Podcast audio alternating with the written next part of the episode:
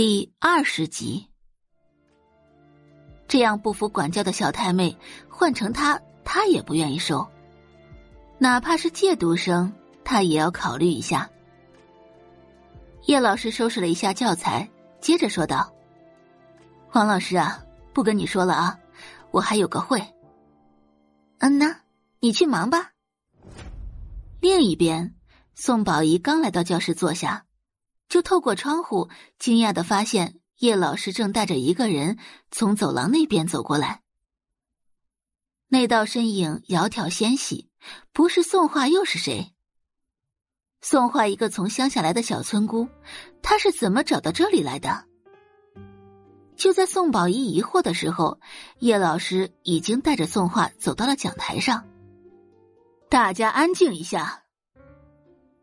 闹腾的教室瞬间变得鸦雀无声，全部都聚精会神的看着台上。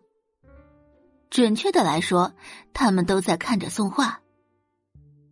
我操，这人长得有点好看啊！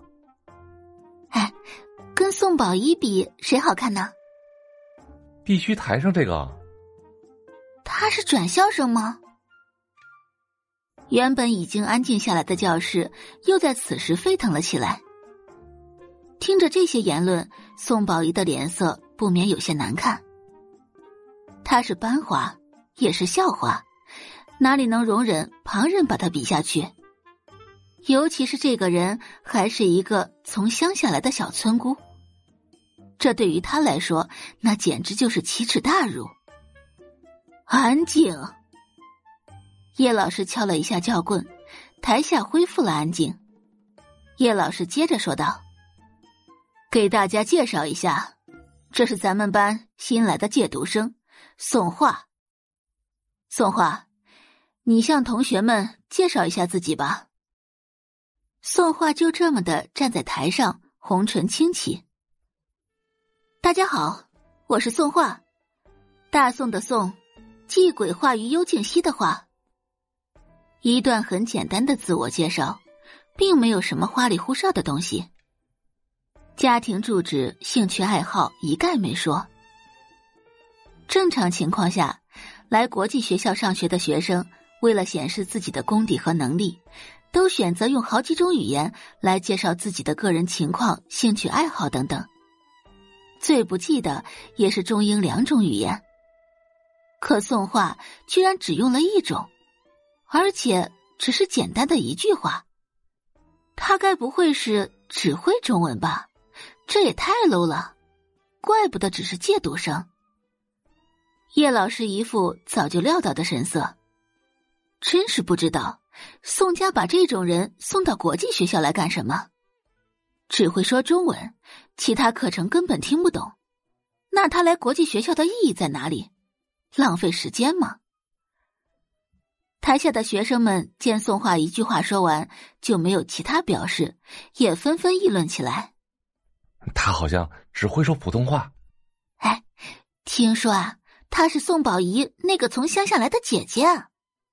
哦，原来是他，跟玉大废物有婚约的那个，怪不得连英语都不会说。我还是第一次见乡下人呢。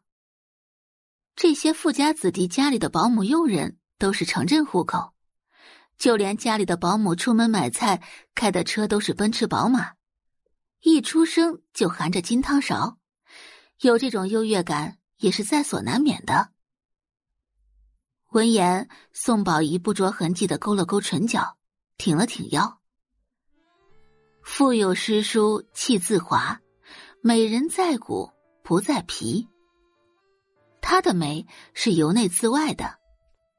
宋花在她的面前，终究只能是个陪衬的小丑。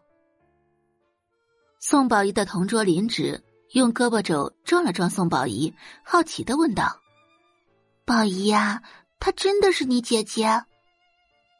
宋宝仪嗯了一声。林芷用不可思议的表情道：“天哪，你姐姐居然连英语都不会说吗？”要知道，宋宝仪可是会说五国语言的天才。小芷。你别歧视我姐姐，其实她也很不容易的。她从小跟我，她从小就跟我奶奶在乡下长大，现在突然来这里，我想他心理上多多少少会有些不平衡吧。毕竟我从小就生活优渥，而他，哎呀，其实我觉得自己挺对不起姐姐的。感谢您的收听，去运用商店下载 Patreon 运用城市，在首页搜索海量有声书，或点击下方链接听更多小说等内容。